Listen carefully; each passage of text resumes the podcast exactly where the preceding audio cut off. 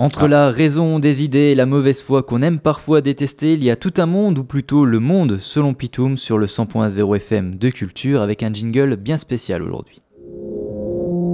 Quand on a un minimum d'éducation, on n'emmerde pas le monde à 1h du matin pour des problèmes personnels.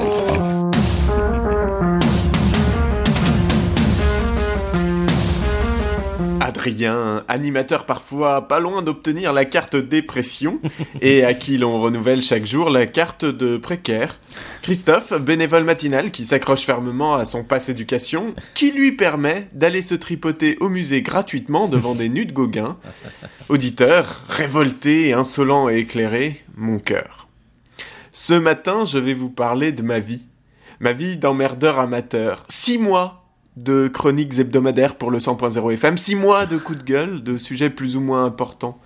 Chaque semaine, j'essaye d'apporter un regard un brin caustique, si possible un peu original, sur un fait que je trouve marquant dans l'actualité.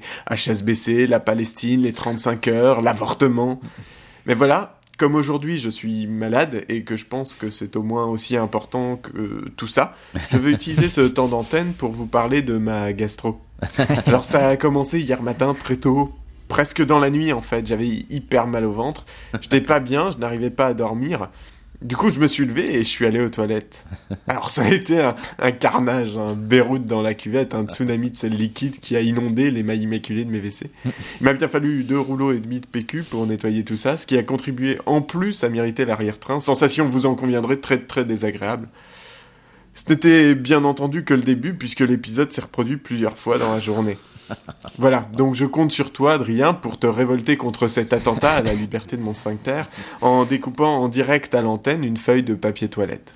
C'est bon, ça y est, je peux devenir journaliste à Radio France?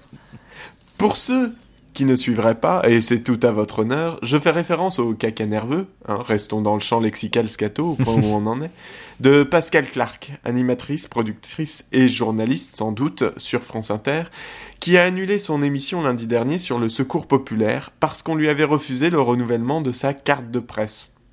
Alors, qu'elle prenne deux minutes d'antenne pour en parler et se plaindre, pourquoi pas? C'est un privilège qu'ont les chroniqueurs radio particulièrement de pouvoir logorer à loisir dans le poste. Elle veut gueuler, elle gueule, euh, basta.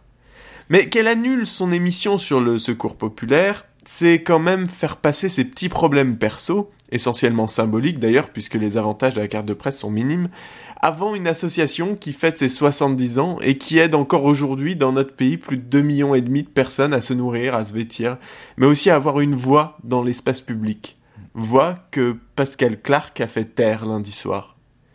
J'ai rien contre la contestation. Je suis moi-même en général d'ailleurs le premier à gueuler, hein. mais il y a des postures qui frôlent l'indécence quand même. Au final, je me demande si c'est pas de voir ça, d'assister au mouvement de soutien un peu ridicule d'une partie de la corporation journalistique, de tweets au coup de ciseau de Patrick Cohen qui hier matin trancha sa propre carte en direct à l'antenne à deux doigts de dire euh, je suis Pascal Clark comme un adolescent révolté qui tag No Passaran sur son sac pack.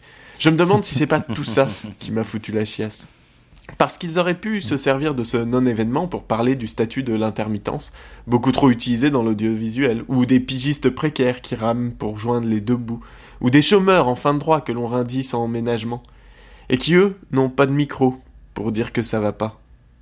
Alors voilà, cette semaine, l'État islamique détruit une cité antique en Irak, les autoroutes françaises ne seront pas nationalisées, l'euthanasie est toujours tabou en France et on oblige les malades à aller suicider en Suisse dans la plus grande discrétion comme des criminels. En Inde, un film dénonçant les violences sexuelles est censuré, la loi de transition énergétique est repoussée faute de compromis, Pascal Clark n'a plus de carte de presse, et de mon côté, je vais retourner chier. Quand on a un minimum d'éducation, on n'emmerde pas le monde à 1h du matin pour des problèmes personnels. Et couper sa carte de presse à la mi-mars quand on reçoit la nouvelle le 1er avril, c'est ce qu'on appelle du courage.